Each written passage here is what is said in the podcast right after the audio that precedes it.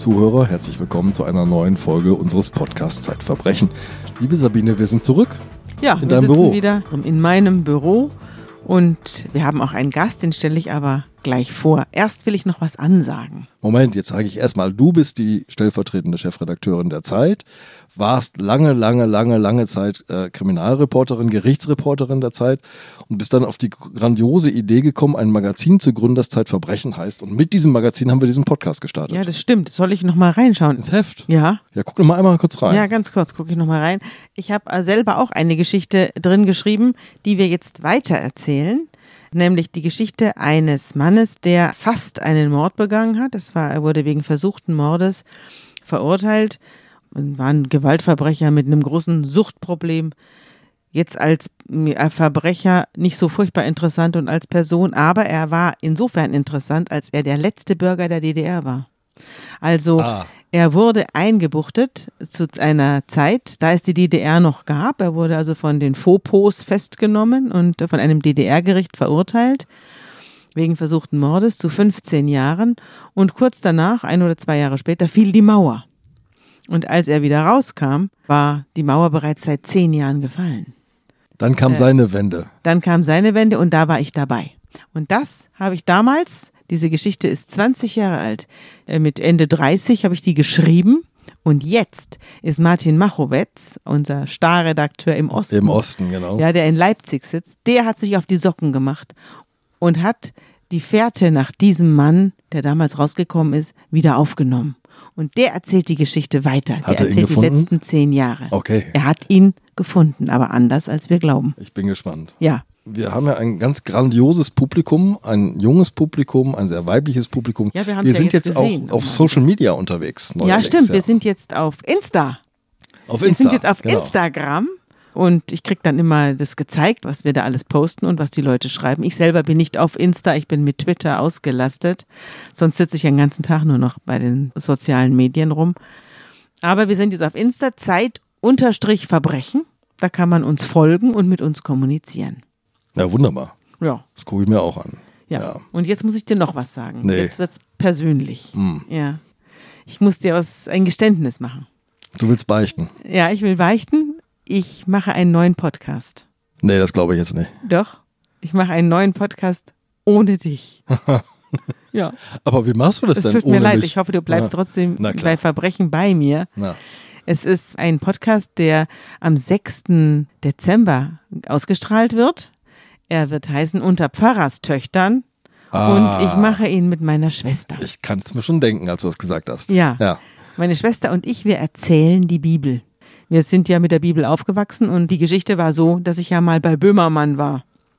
Und dort in der Sendung festgestellt habe, dass bei Böhmermann gewisse biblische Wissenslücken vorherrschen. Das habe ich auch artikuliert. Da hast du Nachhilfe erteilt quasi. Und daraufhin habe ich äh, so viele äh, Ansprache bekommen, dass das äh, auch, dass man selber auch ganz gerne mehr über die Bibel wisse, auch wenn man schon lange nicht mehr in der Kirche sei oder gar nicht in, jemals getauft worden sei oder so. Aber man würde gerne wissen, was da drin steht. Und dann habe ich mir gedacht, da nehme ich meine Schwester, die weiß noch viel mehr als ich, die ist Theologieprofessorin. Und dann setzen wir uns mal hin und erzählen die Bibel von der Erschaffung der Welt bis zu ihrem Untergang. Das steht ja auch in der Bibel schon drin, wie die Welt untergeht. naja, und redet ihr auch über das erste biblische Verbrechen, über Kain und Abel? Ja, aber selbstverständlich. Da komme ich erst so richtig in Fahrt. Na gut, dann seid ihr verziehen. Ich Ja, werde es mir anhören. Ja, ich hoffe, du gehörst zu unseren Hörern. Absolution nennt man das, glaube ich. Ne? So. Ja, bitte. Jetzt geht's los.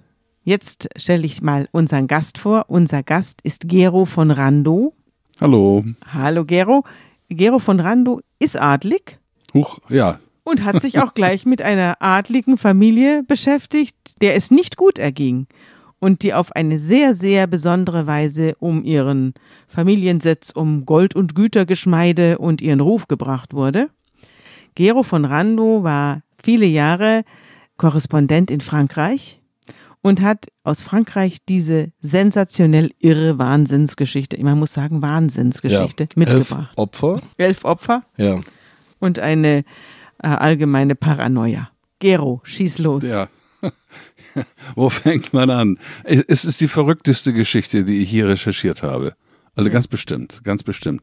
Und auch eine der Geschichten, in die ich am meisten Arbeit reingesteckt habe, weil sie zunächst mal sehr kompliziert wirkte. In Wahrheit ist sie gar nicht so kompliziert. Sie wirkte sehr kompliziert, weil so viele Beteiligte da waren. Es dauerte elf Jahre, in der ein Täter eine gebildete Familie, wohl angesehen in der Gesellschaft in Bordeaux, äh, versklavt hat, ausgeplündert hat und vollständig zerstört hat. Die treffen sich auch nicht mehr. Alle traumatisiert, alle in psychiatrischer Behandlung. Und das an vielen Standorten gleichzeitig. Ja, unvorstellbar. In einem versteckt liegenden Schloss in Bordeaux, in Paris, in London und in Oxford. Und er hat die alle dirigiert wie Marionetten an Fäden. Unglaublich. Dieser Podcast wird präsentiert von Random House mit einer Hörbuchempfehlung. Achtsam Morden von Rechtsanwalt und Comedywriter Carsten Dusse nimmt das Lifestyle-Thema Achtsamkeit feinsinnig auf die Schippe und ist ein spannender Krimi, durchsetzt mit jeder Menge schwarzem Humor und bedenkenswerten Tipps. Höchst unterhaltsam ist das besonders als Hörbuch. Der Matthias Matschke liest und inszeniert die herrlich grotesken Situationen einfach perfekt. Achtsam Morden von Carsten Dusse. Mehr auf randomhouse.de slash achtsam-morden. Also vielleicht musst du erstmal sagen, was für eine Familie das war. Das war eine Hugenottenfamilie, also Protestanten, die im Südwesten Frankreichs ja typischerweise ihre Sitze hatten. Also eine sehr alte Familie, ich weiß nicht, bis Anno Schnee zurück. Und De Vedrin. de Vedrin. De Vedrin. Das De ist es von, ne? also Vedrin, die Vedrins. Ja, und diese Familie ist auch verfolgt worden bei den Hugenottenverfolgungen, äh, diskriminiert worden, hat sich dann versteckt oft und so. Und die haben äh, ein Schloss gehabt, muss man sagen. Das habe ich mir angeschaut. Das liegt in einem, versteckt in einem kleinen Tal. Es gibt auch nur eine Straße, die dran vorbeiführt. Und man muss sich dann einen kleinen Feldweg runterwagen in dieses Tal, bis sich plötzlich dieses Schloss offenbart. Ein ganz bezauberndes Schlösschen. Ne? Ich habe hier so ein Bild vor mir liegen. So Türmchen hier und da, wie man sich das vorstellt. Rote Holzfensterläden. Also zauberhaft, wie aus dem. Märchen. Ja. Genau, wie aus dem Märchen sieht's aus. Wie aus dem Märchen, drumherum äh, metallener Zaun und mehrere Hunde an der Kette. So habe ich es das erste Mal gesehen. So, und diese Familie lebte nun ein ganz normales bürgerliches Leben. Also der eine war beim Militär, der ältere Bruder, der ist jetzt ein 81-jähriger alter Herr. Der etwas jüngere Bruder war angesehener Gynäkologe in Bordeaux, hat dort kandidiert fürs Bürgermeisteramt. Solche Leute. Also ein gut bürgerliches Leben mit so typischen Problemen. Ein Sohn kifft, ein anderer kommt in der Schule nicht weiter. Und das passte schlecht zu dem Image, was sie von sich selber hatten. Sie hatten von sich selber das Image, zu der Elite überhaupt zu gehören. Das war ihr Familienimage. Und sie hatten auch ein, so etwas wie eine Aufgabe als Familie in ihrem Verständnis, nämlich die Ländereien, Güter, das, das waren schwere Millionäre, äh, Ländereien, Güter, Juwelen und sowas von einer Generation in die nächste zu überreichen. Du schreibst ja in deinem Text, äh, den du damals geschrieben hast, das war 2013, das Vermögen für die nachfolgenden Generationen zu hüten, Ja. die Ländereien und das Schloss. Das war der Lebenssinn jedes Familienmitglieds, sagt Philippe de Vedrin. Ja. Jetzt frage ich mich, ob in diesem Satz nicht schon das Elend drin ist, Ganz dass das genau. nämlich der Lebenssinn sein soll, Ja, genau. dass man irgendwie angereicherte, sage ich jetzt mal, Güter weitergibt. Das war, darin bestand offenbar das Ich. Ja, genau. Und psychologisch auch interessant, weil die lebten in zwei Welten. Die lebten in dieser vorgestellten Welt des überkommenen Adels, als altes Adelsfamiliengeschlecht, mit so einer überhistorischen Aufgabe. Und in einer ganz normalen Welt des gehobenen Bürgertums mit all seinen alltäglichen Sorgen. Die Struktur war so, es gab eine Matriarchin eine Matriarchin äh, hochbetagt. Sie ist äh, dann 2010 gestorben. Der Fall ist übrigens aktuell, da reden wir noch drüber. Der ist dieses Jahr erst richtig zu Ende gegangen. So, und die hatte drei Kinder. Philipp, den ältesten Sohn, mit seiner abgeleiteten Autorität. Sie war Das die, war der Offizier, ne? das war der Offizier, Ja. äh, Reserveoffizier, äh, hoher Manager bei Shell. Dann gab es einen, den jüngeren Bruder, den Gynäkologen, ein liebenswerter, nicht so, nicht so strammer Mensch wie Philipp. Und die Schwester Ghislaine, die in Paris lebt und mit einem Journalisten verheiratet war und heute wieder ist, der, wie soll ich sagen, nie so richtig ein Bein an Deck bekam. Also das, lauter Altersprobleme. Und die Leute, von denen wir reden, die sind zu diesem Zeitpunkt so um die 60. Ja. ja. Die Geschichte geht so los, dass Guylaine, die eine Tochter der Matriarchin, in Paris an einer Schule zu arbeiten anfängt als Geschäftsführerin, in die auch ihre Tochter geht. So eine Schule für, für Sekretärinnen ist es im Prinzip. In der Rue de Lille, ein ganz schönes Gebäude, eine gute Adresse auf jeden Fall. In der gleichen Straße hat äh, Chirac gewohnt. Und, äh, Privatschule, ne? ja, eine Privatschule, ja, genau. So, und diese Schule gerät in finanzielle Schwierigkeiten. Und Guylaine ist auch in finanziellen Schwierigkeiten, weil ihr Mann sich verzockt hat. Hat ein Unternehmen gegründet, das ist pleite gegangen und so. Und nun sucht sie jemand, an den sie sich anlehnen kann, der irgendwie helfen kann. Und über einen Anwalt lernt sie den famosen Herrn Tilly kennen, von dem gesagt wird, das ist so ein richtiger Problemlöser. Der kann so wirklich Probleme lösen. Und das sagt er dann auch von sich und sagt, ja, also das ist äh, mit der Schule, das kriegen wir schon hin. Äh, man muss ein bisschen Geld investieren. Ich habe auch ein bisschen Geld, das hatte er aus einem vorherigen Betrug, ähm, für den auch belangt wurde später mal, ähm, hat es investiert, hat gesagt, ähm, hast du nicht, hast du eventuell auch, der Vedrin ist eine berühmte Familie, könnt ihr nicht auch noch ein bisschen Geld für die Schule locker machen? Ja, das kann ich machen, sagt Ghislaine. Fängt also alles relativ harmlos an, steigert sich aber sehr schnell. Aber das ist so ein Jungspund zu der Zeit, oder? 32, als das Ganze losgeht. 64 geboren, ja. Ja, aber das ist äh, so ein zurückhaltender, das ist so ein Kerlchen. Ja, also ein, ein Hänfling. Ein schmaler Mensch mit einer ähm, Ausstrahlung eines, also mit, mit, einer, mit, mit, mit einer Nickelbrille und äh, wirkt ganz harmlos, aber er kann sehr kundig tun. Ein Blender. Absoluten Blender. Er hat, er hat er, im Gespräch mit ihr sagt er, er habe Informatik studiert und ähm, später erfahren wir noch, was er noch alles war. So. Er schafft es in der Schule wirklich wichtig zu werden. Er, äh, schließlich wohnt er kostenfrei in der Pförtnerloge, wird äh, für alles äh, zu Rate gezogen und für jedes Gerede kriegt er Geld, das ist ein Beratungshonorar. Und er fragt sie aus, das ist das Wichtigste. Er fragt sie aus über die Familie.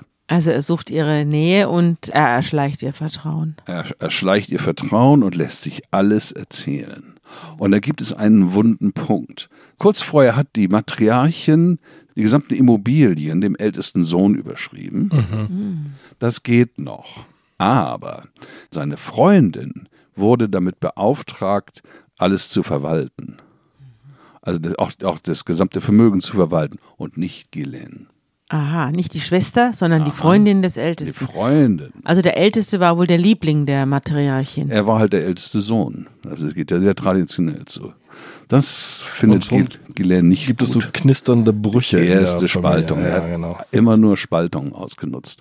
Kurz und gut, im Jahr 2000 nimmt sie den famosen Herrn Tilly mit auf ein Landgut. Aha, im Jahr 2000. Aber als sie ihn kennengelernt hat, war es 1996. 96. Das, das geht jetzt schon vier Das Jahre. geht, das geht, das dauert alles ein bisschen.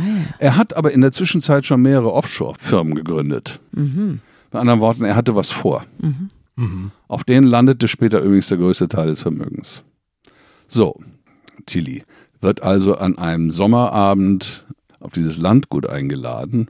Ähm, und er spricht erstmal mit der Matriarchin, na klar, ne? wie bei einer Rockergang nimmt man sich auch als den Präsidenten vor. Also er geht zu der, Ziemlich klug. oder? Ja, klar. Er geht zu ihr und sagt ihr so, ja, ich kenne mich ja auch gut mit Rechtsfällen aus. Und sagt sie, oh, ich habe einen ganz komplizierten Rechtsfall.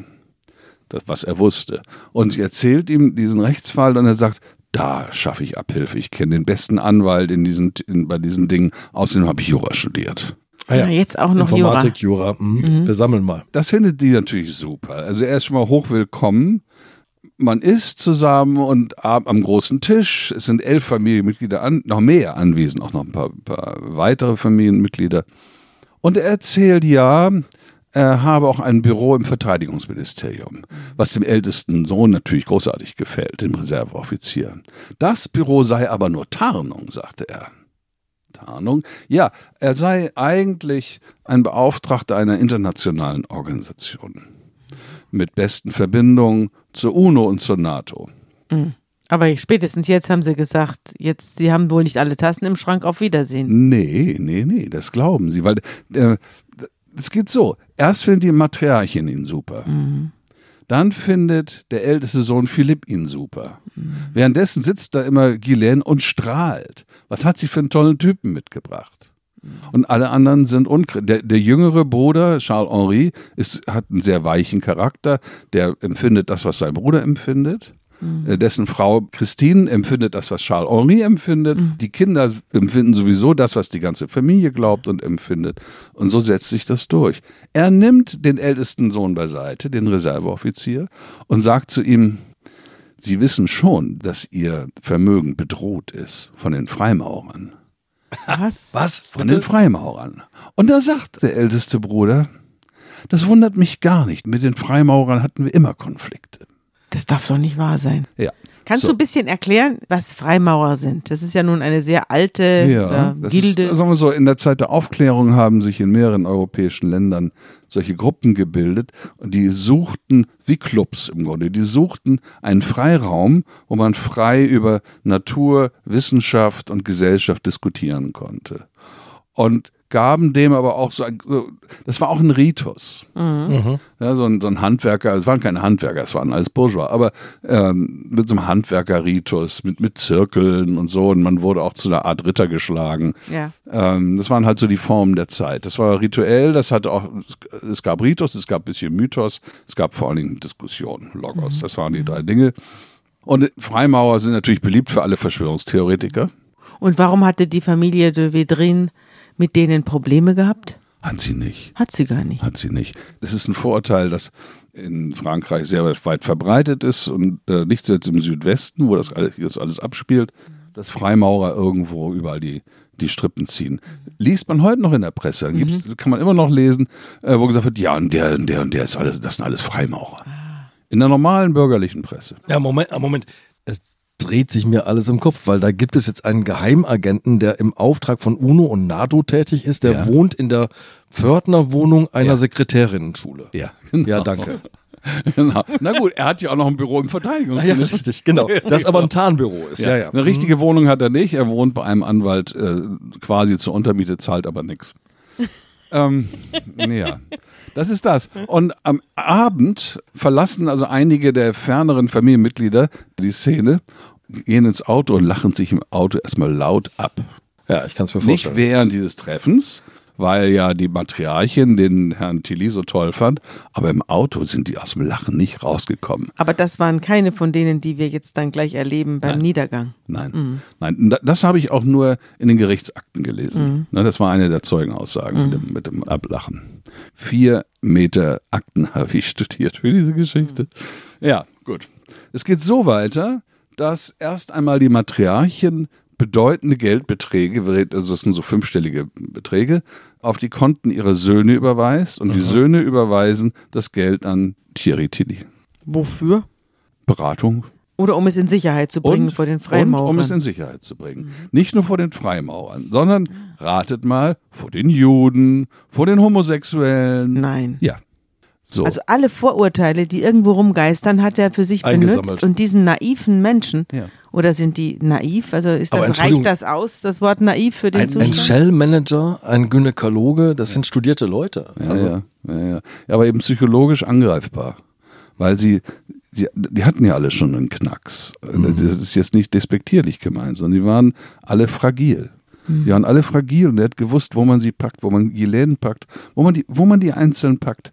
Und er hat sie, glaube ich, alle auch ein bisschen bei ihrer Gier gepackt, oder? Er hat Ja, zum er Teil hat für das Geld 12 Prozent äh, Genau, Zinsen Rendite. hat er ihnen versprochen. Ja. Ja. ja, ja, na klar. Da war auch Gier, hat eine Freundin der Familie mir mal gesagt. Da war auch Gier.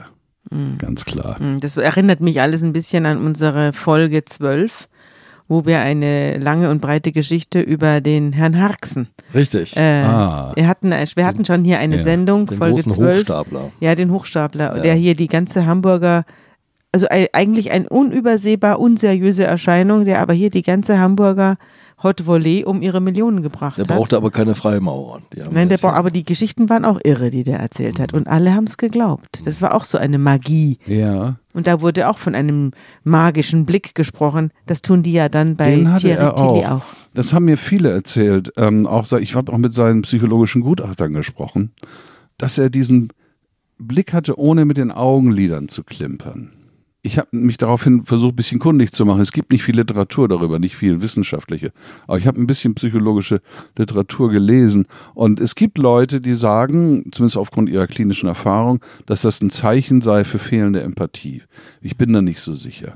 Was der Tilly konnte, war jedenfalls folgendes. Er konnte auf der einen Seite in die Seelen der Leute reinkriechen, ich nenne das mal so. Also er konnte sich in sie hineinversetzen, ohne mit ihnen mitzufühlen. Also das hat er abgespalten. Ja, das ist Und die deswegen war er Hochstapler. der perfekte Manipulator. Ja. Also die Psychologen, mit denen ich geredet habe, haben mir gesagt, sie hätten noch nie so einen Fall erlebt. Noch nie. So ein, das war für sie außergewöhnlich. Kurz und gut, es wird unglaublich viel übereignet. ähm, Grundstücke wechseln die Besitzer. Schmuck wird eingesammelt und ihm übergeben mit der Begründung, da seien Funksonden drin. Wie im Schmuck. Ja, im Schmuck. Ja, das ist Funksonden ja- der Die Familie Gegner. wird abgehört. Und das, das wisse er aus Satellitendaten. Ja, Ja, das- also es liegt an dieser ist ja Verbindung zur. NATO, oder? Ja, mm. Ja, das ist äh, völlig irre. Und ähm, Aber das ist ja schon fast jetzt in der Psychose. Also diese Behauptung, ich werde abgehört, ich habe einen Chip im Kopf, äh, mein Hörgerät hört bei mir die Gedanken ab und solche Sachen, das sind psychotische, psychotische Es hat sich äh, auch über Zustände. lange Zeit entwickelt, muss man sagen. Das geht nicht. Also die, die Emprise, also der, die Machtübernahme im Jahr 2000, das ging sehr schnell. Es war lang vorbereitet, dann ging es sehr, sch- es hat eine eigene Dynamik. Das ging dann sehr schnell und dann wurden die, wurde es ein bisschen ruhiger, da wurde einfach Stück für Stück übereignet. Er musste aus Frankreich raus. Er hatte ein Problem. Ja, er Ah. Mietschuld. Er war, war ja ein Betrüger. Also er war jetzt zwar stinkreich, aber er zahlte natürlich nichts. So und ähm, und wurde auch verfolgt wegen einer früheren Betrügerei und setzt sich nach London ab. Ist das möglich, sich innerhalb der EU abzusetzen und dann wird, ist man aus dem Schneider? Damals war das möglich, da gab es dieses, äh, diesen europäischen Haftbefehl noch nicht. Na gut, man könnte denken, damit hört die Geschichte auf. Er genau. ist weg. Weil fernsteuern kann man das ja nicht. Haha, er schon, er schon. Er schnappt sich erstmal Ghislaine und sagt, du musst nach London kommen. Also die, die sich zurückgesetzt fühlende Schwester. Genau, genau. Sie muss nach London kommen. Und dort instruiert er sie, was sie alles zu tun hat. Er hat saß mit ihr in einem teuren Restaurant in London, ein spanisches Restaurant. Da war ich dann auch. Ähm, es hat gut Schöner geschmeckt, Recherche. gute Weine und man muss sagen, ich, ich, nein, ich wollte auch wissen, ob ihre Erzählungen, ob die auch stimmen. Ich habe mir von ihr das Restaurant beschreiben lassen und es stimmte alles. Also das hat sie nicht aus Street View. Hatte sie ein Verhältnis mit ihm? Das habe ich mich manchmal gefragt. Ich glaube nicht. Ich glaube, dann wäre er nicht mehr ihr Guru gewesen. Er hatte eine Freundin, äh, die habe ich getroffen. Das ist eine ganz normale, zwar kaputte, aber ganz normale Beziehung gewesen. Das war also nicht kein Machtgefälle. Die hat ihn vor die Tür gesetzt zum Beispiel. Ne? Ich glaube, das hat er geschickterweise nicht gemacht. Sie hätte es sicherlich gewollt. Würde ich mal unterstellen. Na jedenfalls, also sie ist sozusagen äh, wie ein Schiffchen im Webstuhl hin und her zwischen London und Der Familie. Paris und der, Fa- und der Familie in, in Bordeaux, beziehungsweise in dem, in dem Schloss. So, nun überlegt er sich, was kann man noch machen? Er sagt Charles-Henri, dem jüngeren Bruder und seiner Frau, ihr müsst eure Kinder zu mir schicken. Also jetzt ist die Enkelgeneration auch betroffen. Warum? Ja, die können in London studieren. Ich besorge ihnen super Studienplätze. Und dem einen Sohn, dem Guillaume, sogar einen tollen Platz in New York. Brav schicken sie die Kinder dahin. Die äh, leben dort unter unmöglichen, unwürdigen Bedingungen. In seiner, in, In- seiner, in, in- seinem Häuschen, oder? Nee, Er, er mietet äh, für die Zimmer an. Naja, er mietet für die Zimmer also Löcher. Und die müssen arbeiten gehen. Sie kellnern in Bars und sowas. Und die Eltern schicken noch Geld. Die Eltern schicken Geld. Mittlerweile wird auch die Rente von der Matriarchin äh, direkt auf sein Konto überwiesen. Auch die Rente des älteren Bruders. Und warum schreiben die, äh, die Kinder nicht nach Hause, liebe Mutti, ich stehe hier im äh, Lokal und muss äh, Die Flaschen glauben, putzen? Tellerschrubben. dass es gibt die gute Sache. Wir haben immer von der guten Sache gesprochen. Die gute Sache ist das Familienvermögen, das gerettet werden muss. Und er ist der Gute. Für ihn müssen sie arbeiten. Es gibt eine Szene, die du schilderst, da ist er mit Guillaume dann, glaube ich, in New York. Genau. Ja. Ja. Und sie haben Rückflugtickets ähm, und sie erleben 9-11. Sie erleben die Die, für, Anschläge. die Rückflugtickets waren für den 10. Ja. 2001 war das. 10. September. Und es kommt die Nachricht von dem Terroranschlag und Guillaume schildert, dass Tilly ihn nur angeguckt habe. Ich wusste das. Weltverschwörung. Er hat es nicht gesagt. Er musste nur noch gucken. Die Freimaurer, auch das noch. Auch die Freimaurer natürlich. Also mittlerweile wird die gesamte Familie, bis auf die Kinder, die in London sind, auf das Schloss beordert. Sie müssen das Schloss durchsuchen nach Geld, Wertpapieren, Schmuck. Thierry Tilly ist nicht dabei. Sie werden Nein. ferngesteuert auf das Schloss, das du vorhin beschrieben Genau. hast, das so hübsch, diese hübsche kleine Festung.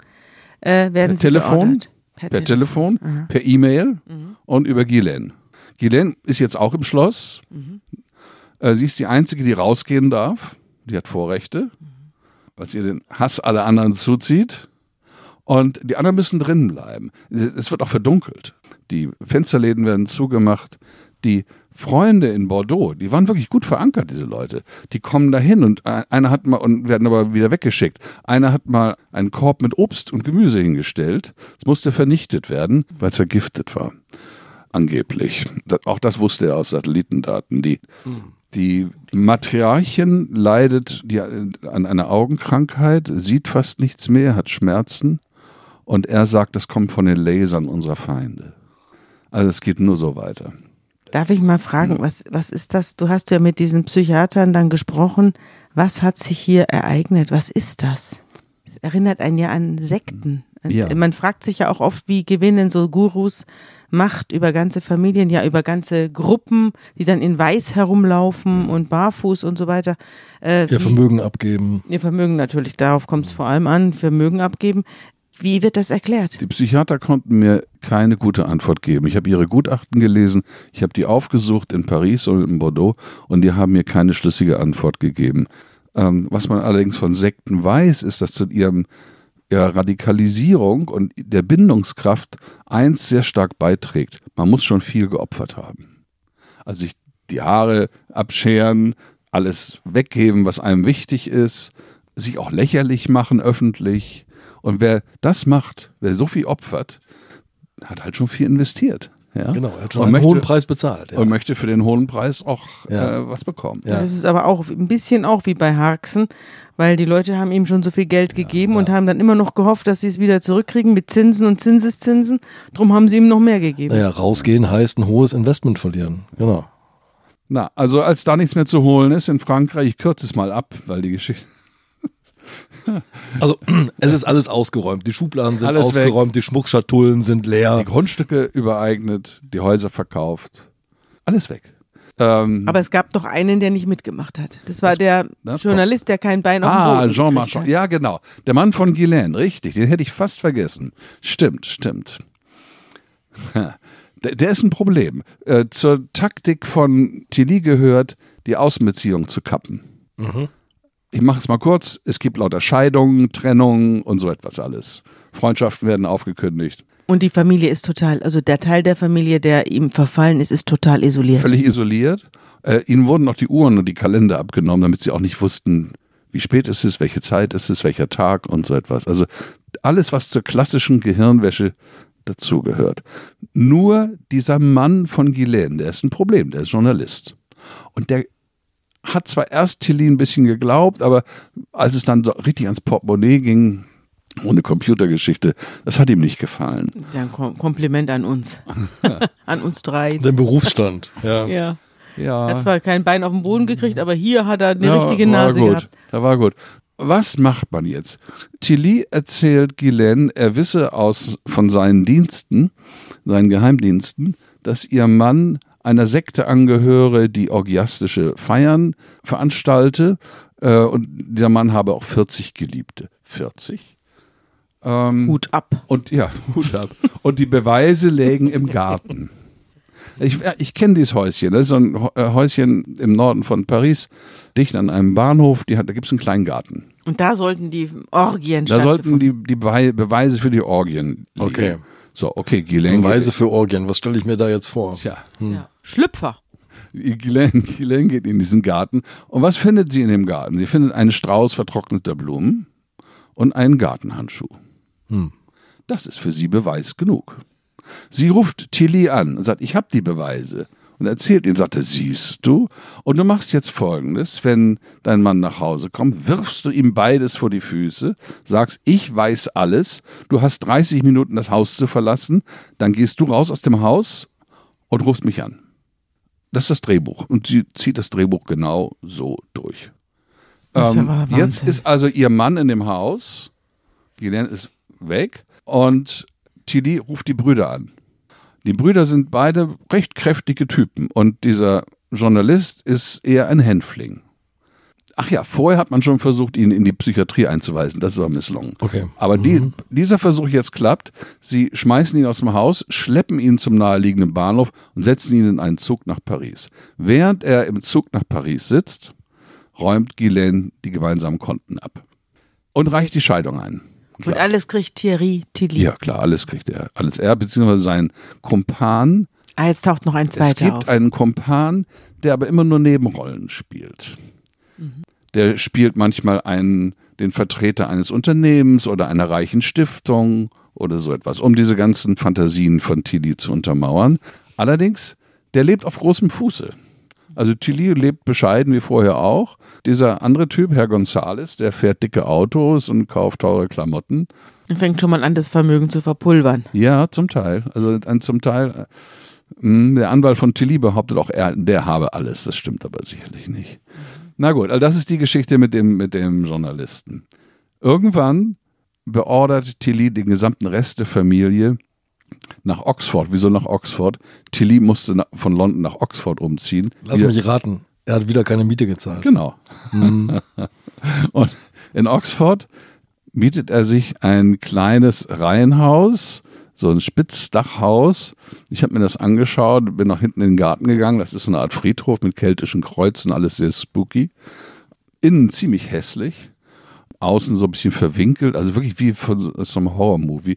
Und da sind die jetzt zu elft. Darf ich jetzt mal eine kurze Zwischenfrage stellen?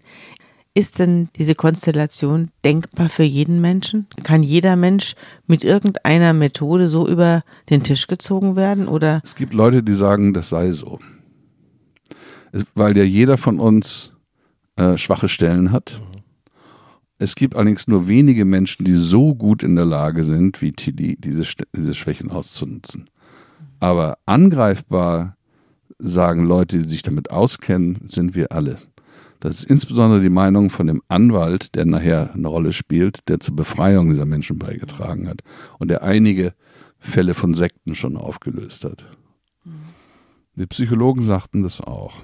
Nun sagt diese Familie das jetzt auch mittlerweile von sich selber, aber vielleicht um sich, um sich von der Scham zu entlasten. Na, ich habe sowas ähnliches auch schon erlebt, also um mich herum, dass äh, in, zu, ein, eine Familie, die irgendwie so ein bisschen äh, in die Schieflage geraten ist, nichts Großes, sondern so wie eine Familie eben in Schieflagen gerät, dass sich da auf einmal eine Person dazu gesellt und auf einmal dafür sorgt, dass die Brücken abgebrochen werden, dass die Kinder nicht mehr zu ihren Pateneltern fahren dürfen, dass sie ihre Handys abgeben müssen, dass sie die Computer eingesammelt werden, damit man nach außen, man darf zwar noch in die Schule gehen, aber dann gleich nach Hause und ich habe das auch mal in meinem direkten äh, Bekanntenkreis erlebt und es war sehr, sehr unangenehm. Also wirklich sehr, sehr schrecklich. Es hat dann irgendwann aufgehört, weil die waren jetzt nicht so, die Kinder haben sich dann irgendwann gewehrt. Aber, aber zum Beispiel die Mutter hat sich von diesem Lebensgefährten, der sich da reingepflanzt hat, erstmal massiv beeindrucken lassen. Ja. Das war richtig, richtig gruselig. Zur Taktik dieser Leute gehört ja auch, die Strukturen auszunutzen. Also nicht nur die Schwächen der einzelnen Personen, sondern auch die, und die Konflikte untereinander. Zum Beispiel jemanden, der sehr schwach ist, den dann nochmal extra zu demütigen, um ihn dann später wieder aufzunehmen.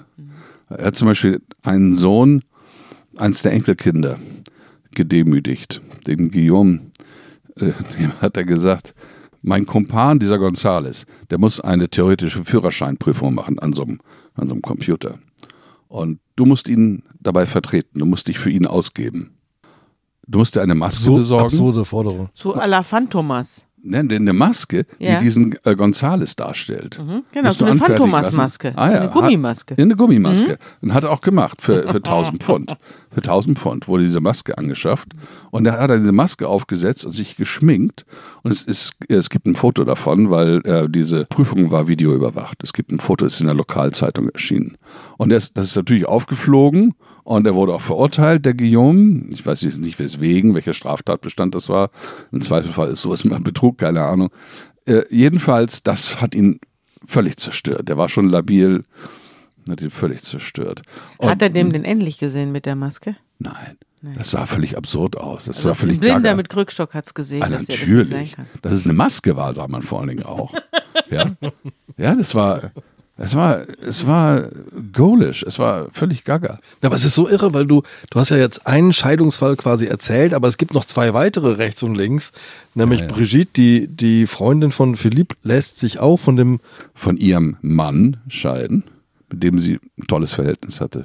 Weil der hätte hineinregieren können in den Wahnsinn. Der, hat- ja, genau, der hat ja auch, ähm, der hat ja auch verhindert, dass dieses Landgut verkauft wird Ja, und so. Also Außenbezug. also Außen- wer gefährlich genau. werden kann, wird vor den Scheidungsrichter gezerrt. Ja, ja. Oder in die Psychiatrie überwiesen Ja. oder ähnlich. Ja. Ja, ja, und äh, eins der Kinder, ähm, das äh, hatte sich gerade verlobt und die Verlobung musste aufgelöst werden. Und nur solche Geschichten. Und besonders schlimm war, diese waren, war im Grunde die Folter, die stattgefunden hat in Oxford. Ausgerechnet die, äh, wie soll ich sagen, gutherzige, liebenswerte ähm, Christine, die Frau des jüngeren Bruders, die kommt von einem Bauernhof. Die ist äh, sehr patent, aber eben ein, ein also sie strahlt so viel Wärme aus, ein ganz weicher Mensch. Die wird nun terrorisiert von, von Tilly. Es wird ihr gesagt, du hast ein Geheimnis, das du mir nicht verrätst. Du hast ein Geheimnis, das du mir nicht verrätst. Was ist das? Und sie weiß nicht, was es sein könnte. Und sie denkt drüber nach und er sagt, ich weiß, was es ist. Es gibt Geheimkonten. Und du hast diese Geheimkonten, ähm, das hast du mir nicht offenbart. Sagt, sie, ich weiß nichts von Geheimkonten. Dann hast du es verdrängt. Und du musst diese Geheimkonten wiederfinden und das Geld von diesen Geheimkonten runterschaffen. Und dann fährt sie in Brüssel. In Brüssel sind die Sie Konten. glaubt ihm mehr als ihre eigenen, so ist es. an ihre, ihrem eigenen So Verstand. ist es. Und mit ihrem Sohn fährt sie dann nach Brüssel und die gehen von Bank zu Bank und fragen, gibt es hier ein Konto auf meinen Namen? Und natürlich, sie hat sich dann geschämt, weil sie haben die alle immer ausgelacht bei diesen Banken. Und sie kommt ganz beschämt zurück und sagt das Tilly. Und daraufhin, daraufhin setzt er sie noch mehr unter Druck. Sie wird in eine so eine Art Küche gesperrt. Ich habe mir die angesehen. So, ja, so eine kleine Küche, äh, muss auf einem Stuhl sitzen, teilweise tagelang, darf nicht zur Toilette gehen und darf auch nicht schlafen. Und damit sie nicht einschläft, muss ihr Mann, Charles Henri, sie regelmäßig mit einer Nadel ins Ohrläppchen stecken. Das ist Folter. Das ist wirklich Folter. Und der Mann macht das auch. Der Mann macht das auch. Das ist übrigens der Punkt, wo der Riss, wo der Riss in dieser Geschichte plötzlich auftaucht. Der ältest, älteste Bruder, der ja auch in diesem Häuschen in Oxford haust, Und das alles mit ansieht. hört zumindest, Hört, ja. äh, geht zu Tilly und sagt, das ist jetzt zu viel. Das sind ja Nazi-Methoden. Und Tilly schaltet sofort und sagt, äh, denkt sich wahrscheinlich, glaube ich jedenfalls, den werde ich jetzt nicht so schnell los. Ja, ich muss, was an, muss mir was einfallen lassen. Sagt er, okay, ich habe eine andere Idee. Sie soll arbeiten gehen. Und er sieht eine Anzeige und jetzt wie bei so einem Pullover, der sich aufkribbelt. Er sieht eine Anzeige in der Zeitung, die Oxford Food Company sucht eine Mitarbeiterin oder einen Mitarbeiter. Okay. Sie geht dahin. Das ist eine Firma, die macht Catering und hat auch ein kleines Café. Der Eigentümer ist ein Mann mit einem komplizierten Namen, den ich mir nie merken kann. Ein ganz langer französischer Adelsname. Der stellt sie auch ein, wundert sich so ein bisschen, dass eine Vidrin, der kennt die, der hat von der Familie natürlich gehört, dass eine Vidrin bei ihm Käse verkauft. Er heißt Bobby, ne? Bobby wird er genannt. Ja, überall. in, in England. Ja, Bobby, ist, Bobby ist ein cooler Hund. Bobby ist wirklich so, wie man sich so jemanden vorstellt. Also jovial, äh, witz, gebildet, aber witzig, jovial, äh, spricht jeden an, äh, äh, grüßt die Bettler, ist, ist einfach, ja, einfach ein cooler Typ. Mhm. So. Und er wundert sich so ein bisschen und man erzählt ihr von seiner Familie und dass er ja das Malteserkreuz tragen darf und so. Aha, mhm, mhm, mhm. das erzählt sie Tilly. Und Tilly denkt sich, ah, noch ein Opfer. Noch ein Adliger. Aber da hat er, ist er an den Falschen geraten. Er geht also hin zu dem und sagt, ja, Freund der Familie, achtet auf das, äh, auf das Vermögen und ähm, was damit zu tun hat, dass er einer internationalen Geheimorganisation angehört, die das Vermögen, Vermögen insbesondere von Kreuzrittern äh, schützt. Und okay, er, Bobby hört sich das an, verabschiedet sich ihn dann höflich und er erzählt mir später, äh, das kann ja nicht sein. Also da sitzt mir gegenüber so ein Bürschchen, so ein richtiges Bürschchen. Zigarettenbörscherl. Ja, genau. Und sagt, der sei internationaler Geheimagent für Kreuzritter und so. Der hat doch wohl einen Knall. Und am nächsten Tag kommt, kommt Christine an und sagt, wie, äh, wie fanden Sie Monsieur Tilly? Und er guckt sie an und sagt, das ist ein Betrüger. Der Kaiser hat gar nichts an. Und in dem Moment, erzählt Bobby, muss es bei ihr Klick gemacht Das ist haben. wie bei dem Märchen von den Kaisers Ja. neuen Kleidern, wo Ja. ein Kind sagt, er hat ja gar nichts an. Genau. Das ist genau, die, genau dieselbe Situation. Ein Betrogener, dem vorgemacht wird, er hätte die tollsten Geschmeide und die tollsten Kleider an und dann sagt ein Kind, der hat ja Unterhosen an. So ist es. Und der Bobby sagt, sie habe so reagiert, als habe sie es letztlich immer gewusst. Ja, die Wissen wir anderen zwar sehen nicht, ja aber- auch. Ja, ja aber genau. keiner will es zugeben. Nun ist es so, mittlerweile ist der älteste Bruder abgehauen nach Frankreich. Der bricht tatsächlich mit Tilly, äh, geht auf sein Landhaus. Da ist zurzeit Ghislaine mit der alten Mutter und es kommt zu einer Schlägerei. Wer geschlagen hat, weiß man nicht genau. Jedenfalls weist er sich selber in die Psychiatrie ein, der ältere Bruder. Okay.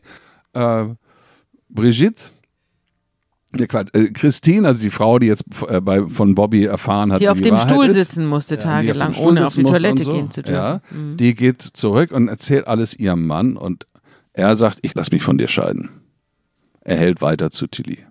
Sie flieht und sie flieht nach Bordeaux, wo sie einen Anwalt kennt, der in der Tat schon mehrere, so wie man sagt, Exfiltrationen durchgeführt hat, also Leute aus Sekten befreit hat. Und mit Hilfe eines Psychologen wird nun für jedes andere Familienmitglied ein spezieller Dialog entworfen, wie man die Leute anspricht, wie man die da rauskriegen kann. Liebe Hörerinnen und Hörer, Sie wollen jemand anderem zu Weihnachten eine Freude bereiten? Zeitverbrechen, das Magazin zum Podcast, können Sie jetzt auch verschenken. Bestellen Sie das Magazin ganz einfach zum Vorteilspreis unter www.zeit.de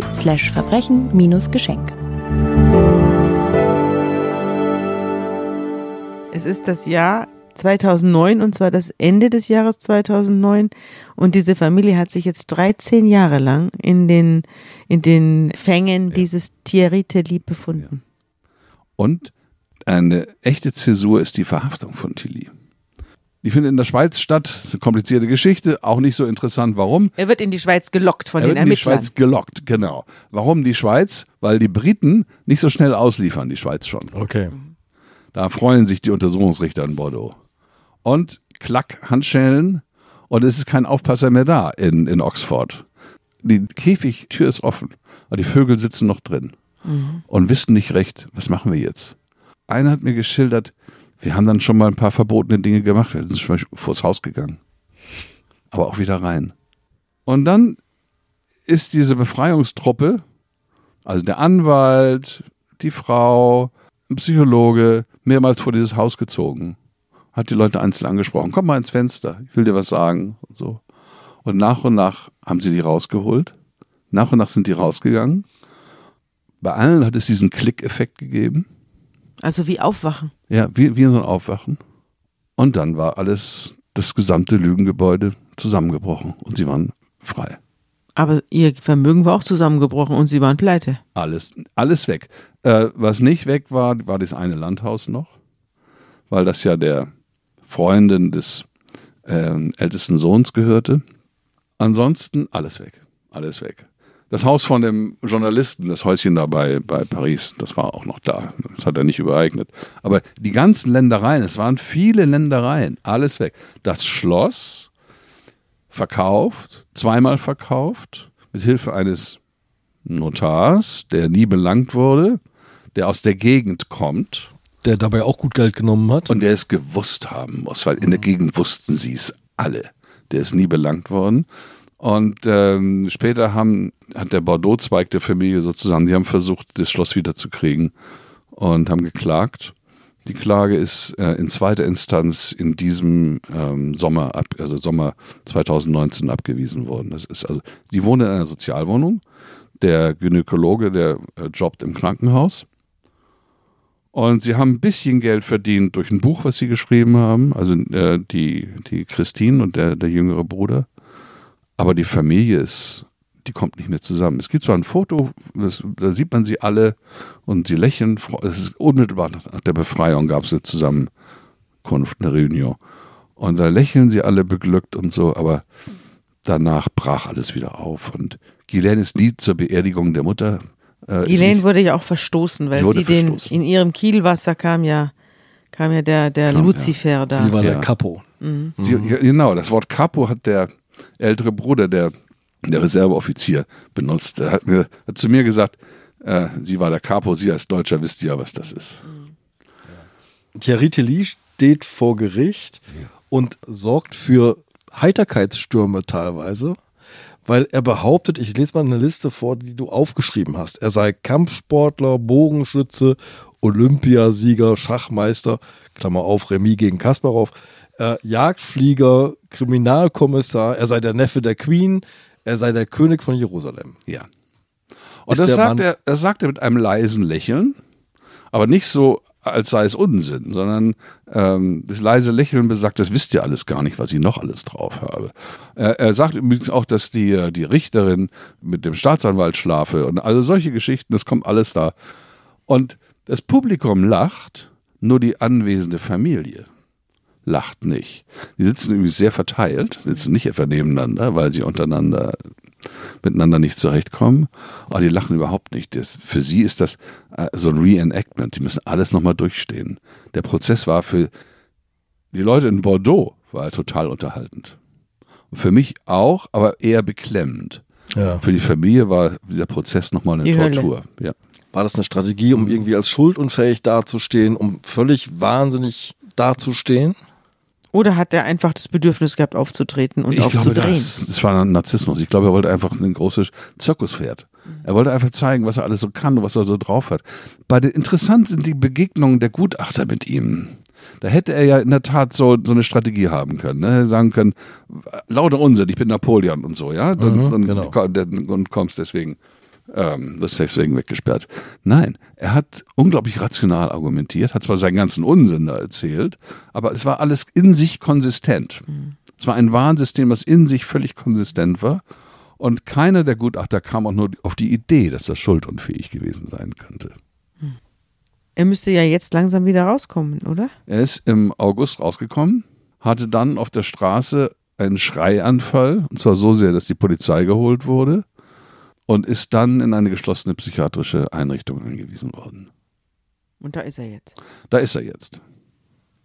eigentlich nach wie vor ein gefährlicher Manipulator möglicherweise, denn vorher hast du aufgeschrieben, das hat mir das Ganze nochmal klar gemacht, haben ihn die Justizbehörden immer von Gefängnis zu Gefängnis geschickt, quasi, damit er nicht plötzlich wieder neue Hierarchien aufbauen, neue Intrigen spinnen konnte oder irgendjemand unterjochen konnte. Absolut. Das gibt's öfter. Es Ja. gibt öfter diese hochpathologischen äh, Gefangenen, die hochgefährlich sind, sehr, sehr schlau und die sich oft an die ihnen intellektuell unterlegenen Wachhabenden ranwanzen und die dann zu irgendwelchen Sachen bewegen wollen oder manipulieren wollen oder Mitgefangene manipulieren wollen, die werden alle drei Monate umgebettet. Und das ist zum Teil auch furchtbar grausam, weil die natürlich auch sind quasi immer in Einzelhaft. Äh, letztlich ist es schrecklich. Die Einrichtung, in der er jetzt ist, die gehört einem, zu einer Institution, eine staatliche Institution. Da werden nur Leute aufgenommen, die psychisch krank und eine Gefährdung für, die, für ihre Mitwelt sind. Und das ist in dem Fall nicht Gewalttat, sondern seelischer Zwang. Hat man denn mal damit äh, da, darüber nachgedacht, dass der die Familie vielleicht irgendwann mal umgebracht hätte? Es gab die Theorie, dass er sie in einen kollektiven Selbstmord treiben wollte. Glaubst du das, dass da was dran ist? Nee, glaube ich nicht. Aber das ist nur, nur ein Bauchgefühl. Ich kann das nicht wirklich substanziieren. Die Geschichte mit den Konten finde ich interessant. Und den Gesellschaften, die er in Belize und, und anderswo in der Karibik gegründet hat. Ich glaube schon, dass es da auch einen starken Bereicherungstrieb gab. Nicht um da in Saus und Braus zu leben, sondern weil das Macht bedeutet. Anders als bei dem, bei seinem Mitkumpan, dem Gonzales, dessen Rolle nie ganz aufgeklärt wurde. Der ist auch verurteilt worden, aber nur zu vier Jahren. Und ist schwer krank, Diabetes, beide Beine amputiert. Nee, ich glaube, Tilly wollte die einfach vollständig aussaugen und dann abhauen. Das kann ich mir vorstellen. Und hat dabei kein Ende gefunden, bis er überführt wurde. Nee, nee, nee, genau, genau, genau. Ich meine, die, die Geschichten in Oxford sind schon sehr irrational, auch aus seiner Position heraus. Das meiste Geld war ja schon abgesaugt worden. Ne? Andererseits, Es, es geht nur noch um Macht, ist mein Eindruck. da, na, er hatte noch oder? diese Sklaven, die für ihn gearbeitet haben, die für ihn Geld verdient haben. Und den, den, die er, immerhin gab es auch noch die Rente. Andererseits sind das natürlich geringe Beträge verglichen mit, den, mit dem äh, Millionenvermögen. Die er bereits Eben. hat? Genau, genau. Das war ja im Grunde nur noch ein kleines Delta. Also, das sind alles Vermutungen und man konnte mit ihm ja auch über solche Dinge nicht reden. Ich glaube, die tiefen Motive bei ihm, nicht seine Methoden, aber die, seine tiefsten Motive, ich glaube, die werden im Dunkeln bleiben. Man muss aufpassen, wem man begegnet, nicht? Das- Absolut. Da kommen so nette Leute daher und auf einmal ist man sein, seine Identität los und seine, seine Einkünfte und seine Partner und seine Freunde Sein Ansehen. und in eine Ruine. Gero, vielen Dank, dass du uns diese Geschichte mitgebracht hast. Tschüss, Gero, und danke. Tschüss. Danke.